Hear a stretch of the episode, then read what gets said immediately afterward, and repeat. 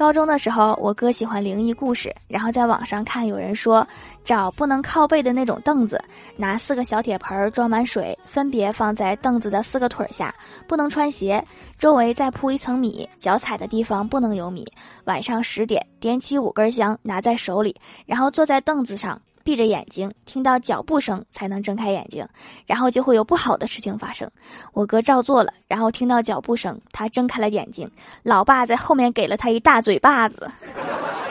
确实是挺灵的。